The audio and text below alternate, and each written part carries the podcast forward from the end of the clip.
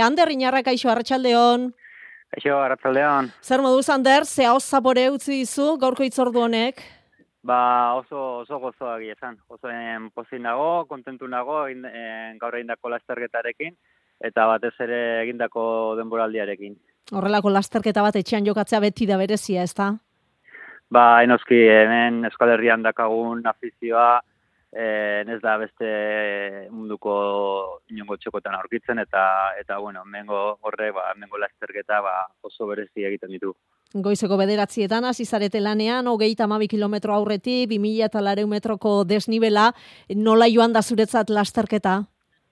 Bueno, ba iesan eh beste baino azkarrago hasi gea, eh oso abiura bizian hasi gea ba eta hoizen ba e, munduko kopa ba, jokoan zekatene ba, en, asko tira dute, eta, bueno, ba, gero tartetxo ba sortu da, eta, eta, bueno, en, azkeneko kilometroan, ba, txetik aurrera ginez, ba, bosgarren postuen aurratu dut, eta, eta horrela ba, gustua, gustua. Hori da, gaur bosgarren postuan eta aipatu dugu ez da munduko kopako azken zailkapen horretan podiunera igotzeko aukera izan duzu Ander eta esan duzu ez da, pozik zaude egin duzun e, denboraldiarekin, balorazioa baikorra da, positiboa da.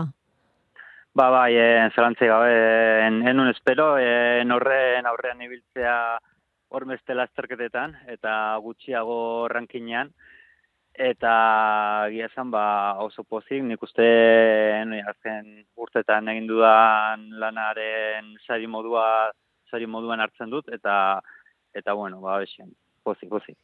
Baina ez da nahikoa, zuri datorren denboraldian korrika egiten ikusteko?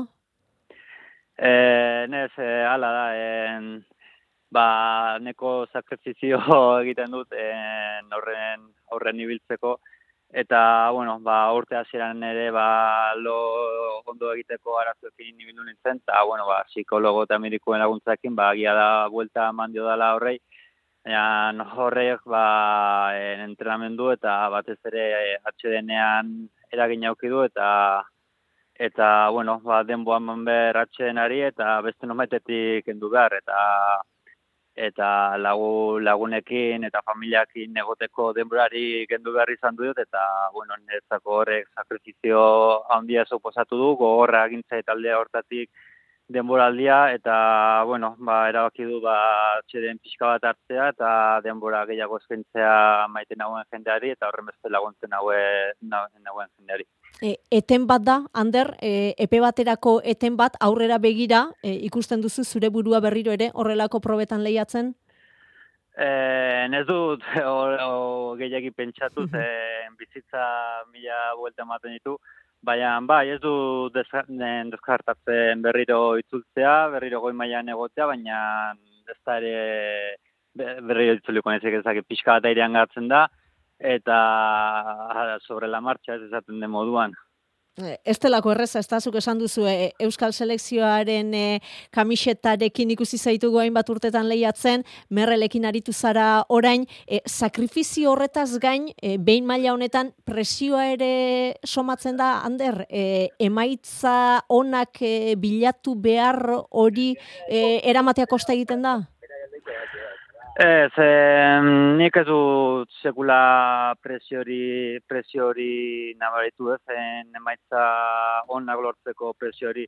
Eh, nagian gehiago da, eh, nik nire burua presionatzen dutela, eh, entrenatzerako garaian, edo ez dakit, eh, nik zerbaitekin en buruan zerbait jartzen sartzen zaitenean, ba, buru belarri sartzen ez, en kompromiso bat hartzen badin badet, ba, betetzea gustatzen zait eta alik eta ondoen e, nagian presio hor egon daiteke, baina ez en emaitzen gatik.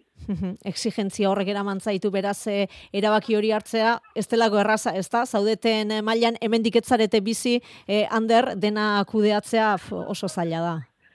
Ba, hori da, eta eskerra gaur egun ba, psikologo eta horlakoen laguntza daukagula, eta batez ere ba, familia, lankide eta lagunen e, babes hori daukagula batez ere ba, babes hori gabe ba, ez ginen egongo oen itxingan tokian. kendu gauzasko kendu dizkizu honek, baina eman ere zerbait emango zizun, zerrekin geratzen zara? Ba, jo, ba, ez dakit gatzen naiz, e, itxinen, enun sekula pentsatuko, en horrenbesteko maila hartuko nik, eta horrela en, ibildu naiz, en, ibilduko nintzen mundu, e, munduan zehar, ba, lasterketak egiten, eta esperientzia e, bizitako guziarekin geratzen naiz. Oso ondo, ba, guk ere gozatu dugu, eh? zure emaitza honen eh, berri ematen, gozatu, orain e, mendiaz, korrika egiteaz, beste, beste modu batera, eta orain arte egin izan ez dituzun gauzetaz ere. Gozatu, alik eta gehien, besarka da hundi bat, segi ondo. Bale, eskerrik asko zuei, aio.